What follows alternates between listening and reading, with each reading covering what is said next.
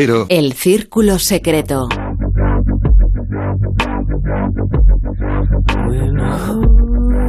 Encendemos la hoguera, nos sentamos en círculo y en el centro colocamos un ectoplasma.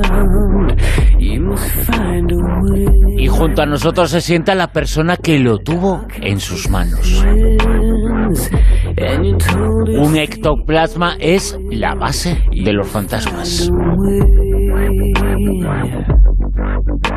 Y él es eh, Manuel Carballal. Muy buenas, ¿qué tal, Manuel? Hola, buenas noches. Hola, Manuel. Fantasmales noches las de hoy. Bueno, cuéntanos, eh, ¿cómo fue el hecho de tener en tus manos un ectoplasma? Luego explicamos un poquito lo que es un ectoplasma, eh, lo que se puede considerar o lo que sabemos, su relación o no con los fantasmas, pero tú tuviste en tus manos ese ectoplasma que existe, que podemos decir que es el único cacho de un fantasma No. que existe en el mundo o no. En España. En- sí. En España, pero existen otros episodios similares recogidos en la literatura parapsicológica en Italia, en, en Inglaterra, en Estados Unidos, en los que eh, en la época dorada del espiritismo, a finales del siglo XIX, principios del siglo XX, era relativamente frecuente que las mediums espiritistas, cuando entraban en trance, proyectasen de sus cuerpos, normalmente a través de los orificios corporales, de la boca, de la nariz, del ombligo, una sustancia etérea que iba tomando forma, una forma antropomorfa, hasta que eh, daba lugar, aparentemente, a, a lo que los espiritistas denominaban los fantasmas, ¿no? Hubo varios episodios en los que los científicos que comenzaban a interesarse por los fenómenos psíquicos a partir de mediados del siglo XIX, químicos, eh, biólogos, físicos, consiguieron tomar una muestra de esa sustancia y analizarla y someterla a un, a un análisis químico. Pero estamos hablando de episodios antiquísimos que están en los, en la- en la- en los albores de la, de la parapsicología. Y el problema es que eh, existió mucho escepticismo en torno al, al- fenómeno de los ectoplasmas porque en la inmensa mayoría de los casos, en prácticamente casi todos los casos de esas supuestas materializaciones se descubrió que había más engaño, más truco que, que una cosa real. Aún así, hoy en día se conservan en algunas universidades, en Londres, no recuerdo en qué universidad se conserva uno de, de esos ectoplasmas, pero aquí en España era algo inédito, hasta que en pleno siglo XX, en 1983, un equipo de, de investigación tremendamente desconocido, Lo que hicieron es crear un laboratorio, eso que contabas eh, que pasaba, colocar a un medium, a un sensitivo, a una sensitiva, a fabricar un fantasma. Bueno, no, no fue exactamente así, pero más sí, o menos eso es lo que ocurrió. Ellos llevaban años, muchos años, prácticamente una década, investigando los fenómenos psíquicos en laboratorio. Y, y es algo, en sí mismo es una auténtica anomalía, porque ellos no hacían trabajo de campo, ellos investigaban un montón de disciplinas relacionadas con el misterio, pero todo lo llevaban al laboratorio. Si ellos hacían una investigación sobre exobiología, pues se dedicaban a hacer análisis de, de, eh, meteoritos que, habían sido recogidos. Ellos analizaban algo relacionado con la alquimia, lo hacían en laboratorio. Se refieren hasta, hasta la leyenda de la Atlántida. Pues ellos a- tomaron unas muestras, recogieron unas muestras arqueológicas en Creta y hacían los análisis en laboratorio. ¿Qué tipo de profesionales eran para tener Ahí tenemos un grupo posibilidades? aproximadamente media docena de médicos, biólogos, físicos, químicos, que orbitaban en torno a la figura de José Antonio Lamich, que era el que daba la cara. José Antonio Lamich es un personaje que comenzó a publicar artículos, a acercarse al mundo de las anomalías a principios, mediados de los años 70, comienza a publicar en la editorial Karma 7, que era la única revista especializada que había en aquel momento. De hecho, su primer libro lo publica en, en la misma editorial Karma 7, en 1975, un libro que está dedicado a su hija, Marina Lamich, que con el paso de los años seguiría sus pasos y también publicaría artículos en el boletín que publicaba Hipergea. Y ellos se dedicaron a investigar, sobre todo, qué es eso que llamamos la energía psíquica.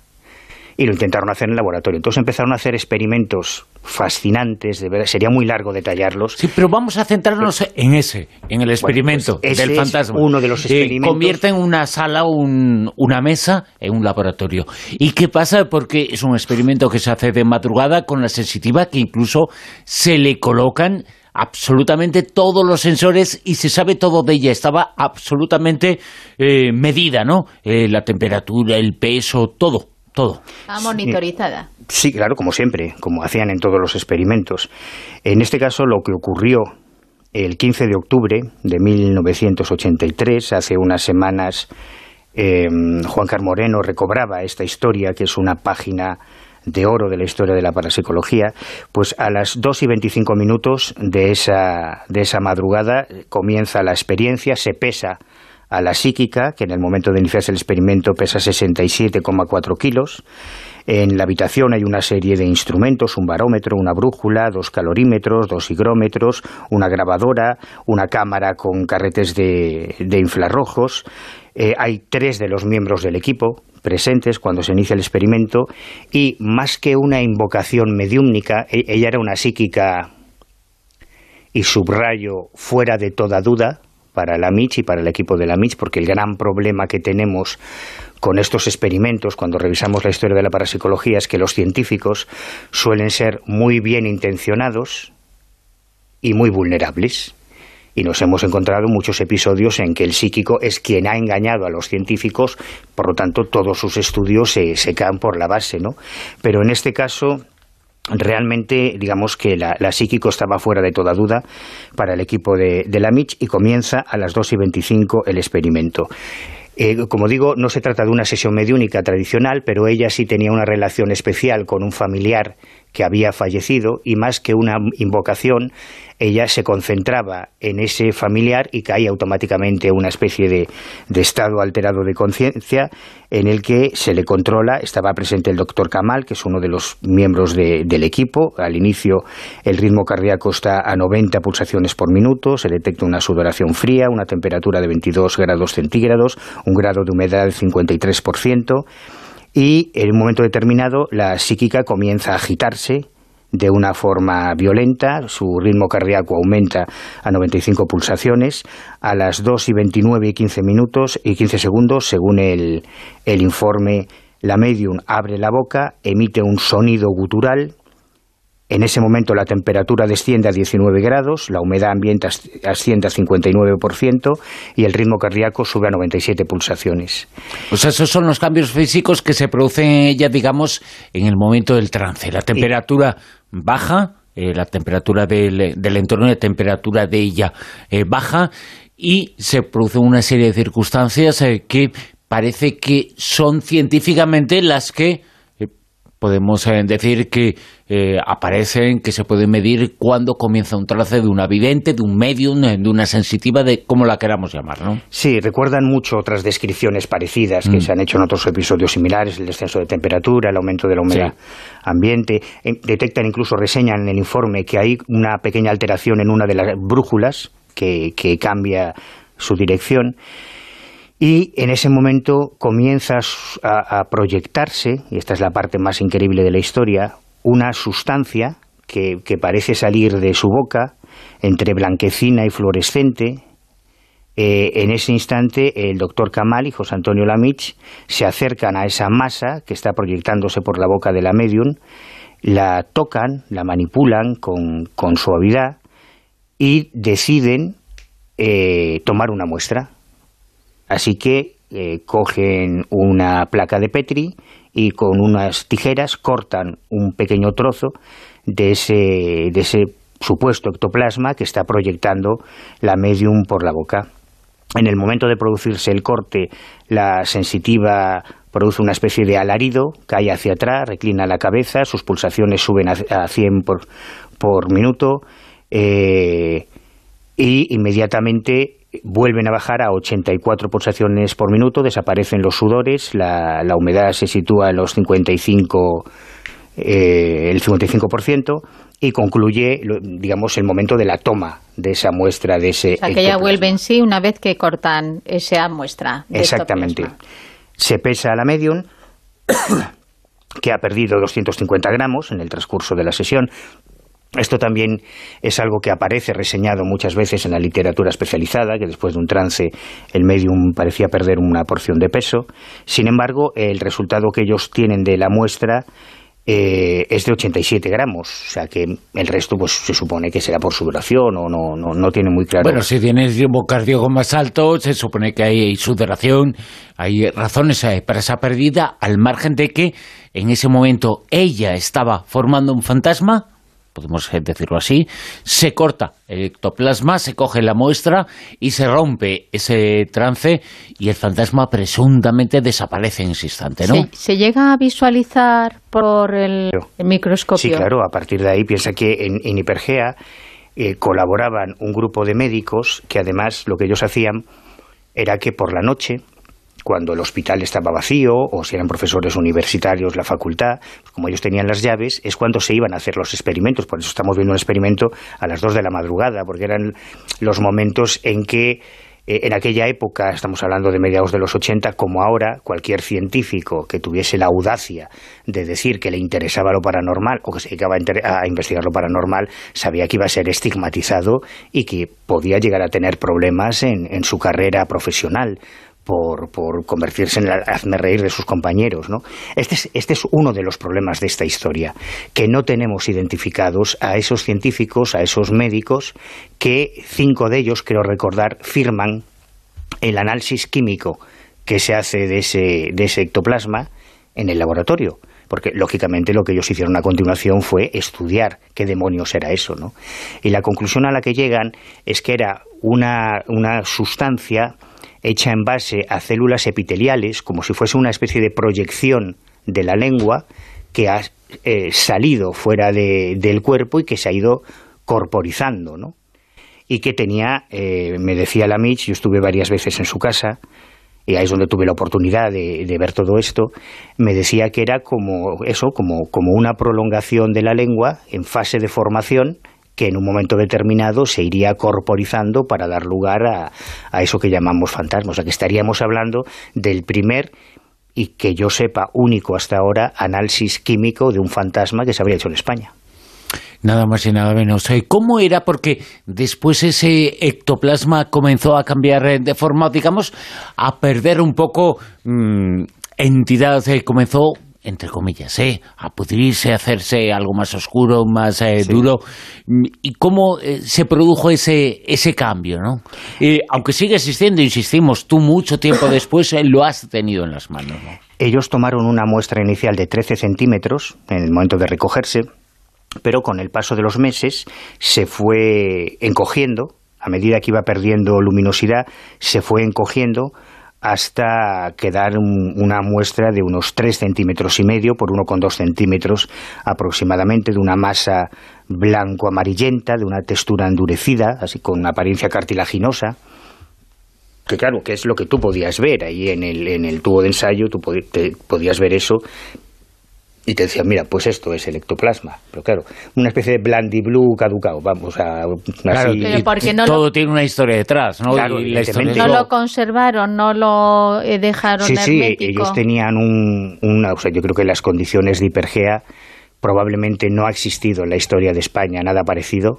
Eh, de hecho, es muy triste, a mí me entristece muchísimo que si nosotros preguntásemos a la mayoría de los jóvenes que hoy en día se consideran aficionados a lo paranormal, incluso investigadores de lo paranormal, probablemente no tendrán ni idea de qué era Hipergea y de las cosas que hizo Hipergea, y esta es solo una de ellas, que realmente es muy increíble, es difícil de creer.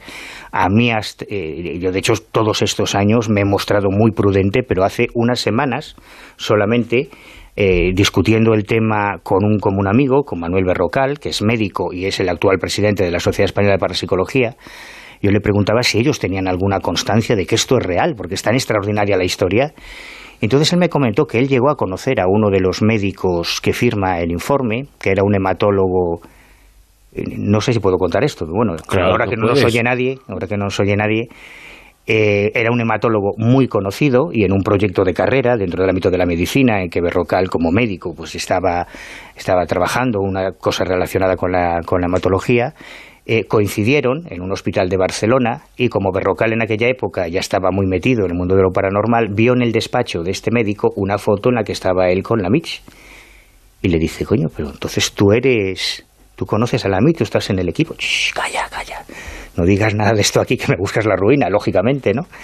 Y, y, por lo tanto parece ser que realmente existían y que la historia, por increíble que parezca, es cierta pero como hay que contextualizarla en lo que hacía Hipergea, cuando tú analizas otras investigaciones que hicieron, hay trabajos tan alucinantes como llegar a definir la radiación blanda, que es lo que finalmente la conclusión a la que ellos llegaron es que eso que llamamos energía sí es una radiación blanda relacionada con el oxígeno de una de las neuronas de una parte del cortes, en base a montones de experimentos que hicieron, absolutamente asombrosos. Lo triste, lo, verdaderamente lamentable es que nadie los haya replicado, ¿no? que nadie haya cogido el relevo, porque cuando la Mitch falleció en 2009 se cortó ya esa línea de investigación y realmente es una, es una tragedia. En otros sitios que antes has comentado que también se habían hecho experimentos y que tenían a lo mejor también muestras de estos ectoplasmas, ¿también eh, han tenido esa variación? ¿Se han quedado en una muestra tan reducida? ¿Han cambiado de color? ¿Han, han tenido una reacción física similar? Esto es como los ovnis, cada uno es hijo de su padre y de su madre. Y hay casos como ese que se conserva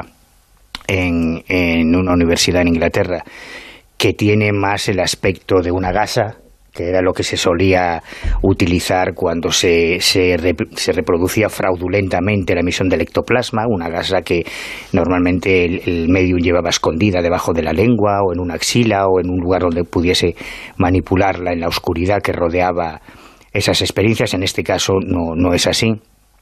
Sin embargo, hay otros, otros análisis químicos de otras sustancias que sí parecen tener más sentido porque se está analizando una sustancia de origen orgánico que habría inmanado de alguna manera del medium y que, y que parece encajar más con la descripción de lo que hizo Hipergea. Lo que ocurre es que estamos hablando de un fenómeno tan antiguo, porque el, el problema de la parapsicología es que a medida que avanzaban los sistemas de control, los grandes mediums iban desapareciendo.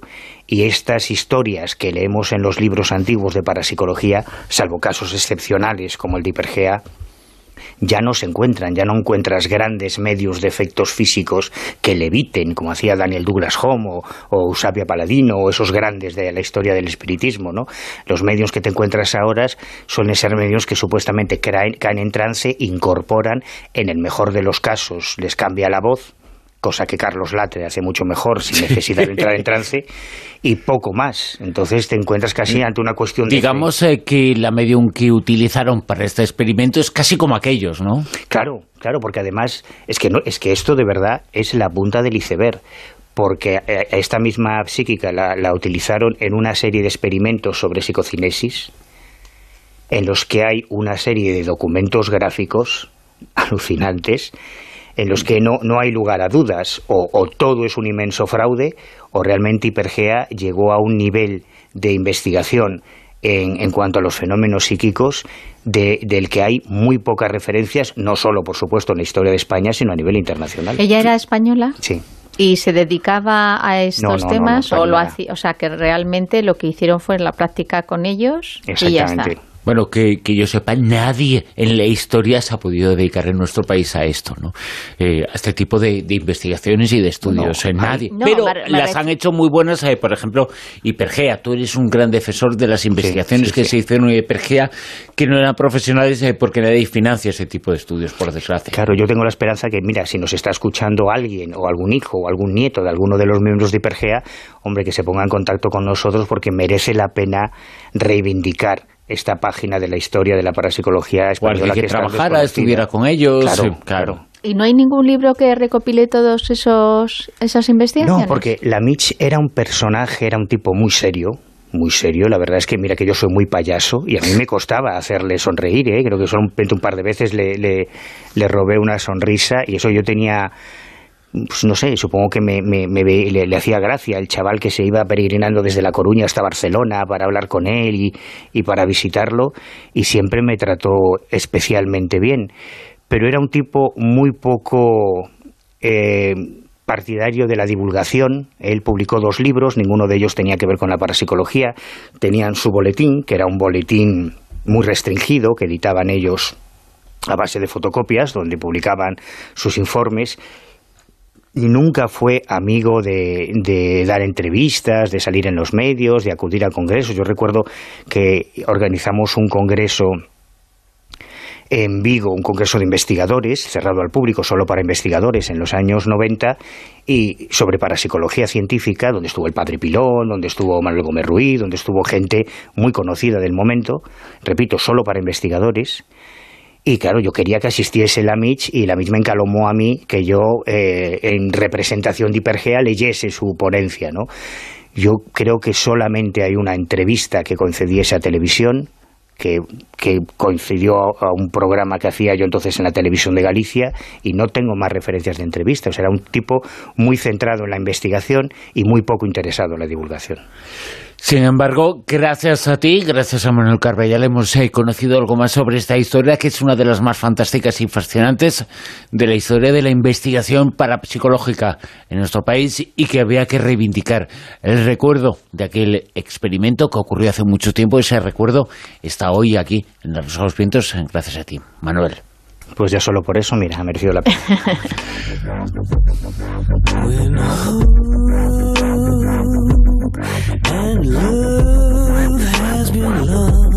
you fall to the ground. You must find a way when the darkness descends, and you're told it's the end. You must find a way.